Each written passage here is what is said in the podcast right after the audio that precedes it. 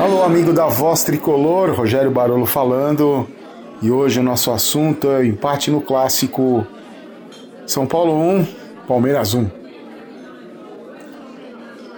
Bom, meu amigo da Voz Tricolor, na parada, depois da parada da Copa América, São Paulo e Palmeiras se enfrentaram nesse sábado à noite no Murumbi. E o que a gente viu, um resumo da ópera. Um time sem estrela, um, um time com estrela, também um. São Paulo mostrou mais uma vez que é um time sem estrela. É um time profundamente azarado é um time onde dá tudo errado para o São Paulo. É simplesmente inacreditável o que acontece com esse time, a falta de estrela desse time, a falta da estrela do vencedor, a falta da estrela do time campeão. A fase. Quando a fase não é boa, dá tudo errado. E foi praticamente o que aconteceu no estádio do Morumbi. No início do jogo, tenebroso para o São Paulo, cinco minutos de terror, com erros de passe, com erros de posicionamento. Eu que fui ao estádio pensei vai ser um atropelo do Palmeiras de novo para cima da gente. Só que aí, surpreendentemente, depois dos cinco minutos, o São Paulo não só equilibrou o jogo, como passou a jogar melhor, criando algumas oportunidades, porque do meio de campo para frente o ataque é muito bom. E logo aos 10 minutos, o Pablo, que voltava de contusão, mais de 105 dias parados devido a uma, uma cirurgia na, na, região lombar. São Paulo, numa jogada que ganhou três divididas seguidas, um cruzamento do Hernanes, a bola sobrou para o Pablo que dividiu com o zagueiro do Palmeiras e fez 1 a 0. A partir daí o São Paulo não se encolheu, continuou jogando melhor que o Palmeiras.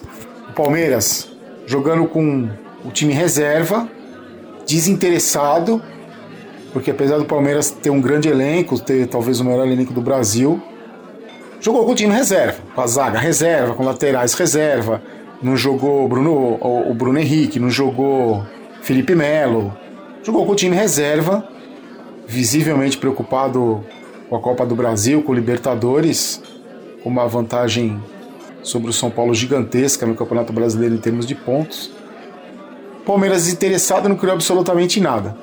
Eu costumo dizer que esse time do São Paulo atual é até que razoável. O que destoa desse time são os horríveis, os tenebrosos laterais, o patético Reinaldo e o desprovido de inteligência Hudson. Prefiro usar esse termo do que um termo mais chulo.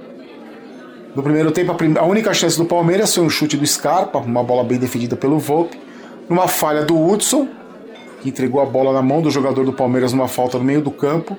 Esse jogador do Palmeiras lançou na ponta esquerda, o Hudson teve que sair correndo atrás do jogador do Palmeiras que cruzou. O Reinaldo bizonhamente desviando a bola de orelha, deixou a bola no, nos pés do Scarpa que chutou e o Volpe fez uma boa defesa.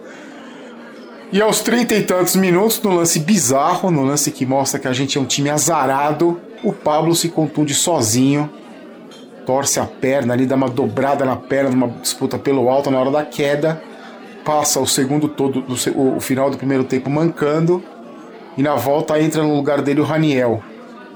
A, a comissão técnica do São Paulo decidiu tirar o Pablo para não forçar, até porque ele estava muito tempo sem jogar. Espero que a contusão não tenha sido grave. Logo no primeiro minuto do segundo tempo, Daverson, que para mim é um atacante limitadíssimo, teve uma bola na pequena área, cara a cara com o Volpe. O Volpe fechou o ângulo e fez um verdadeiro milagre, evitando o empate. No lance seguinte, o Raniel, que podia entrar para a história como o primeiro jogador da história do São Paulo, que no primeiro lance dele teria feito um gol que decidiria um clássico, para mim, na minha opinião, foi displicente, essa é palavra, displicente, no lance cara a cara com o goleiro do Palmeiras, bateu fraco e podia ter definido o clássico, não definiu. A partir daí, meu amigo São Paulino, o que acontece é o seguinte: a gente já está acostumado com esse roteiro. O São Paulo morre no segundo tempo, abdica de, é, abdica de jogar, fica na defesa, todo na defesa.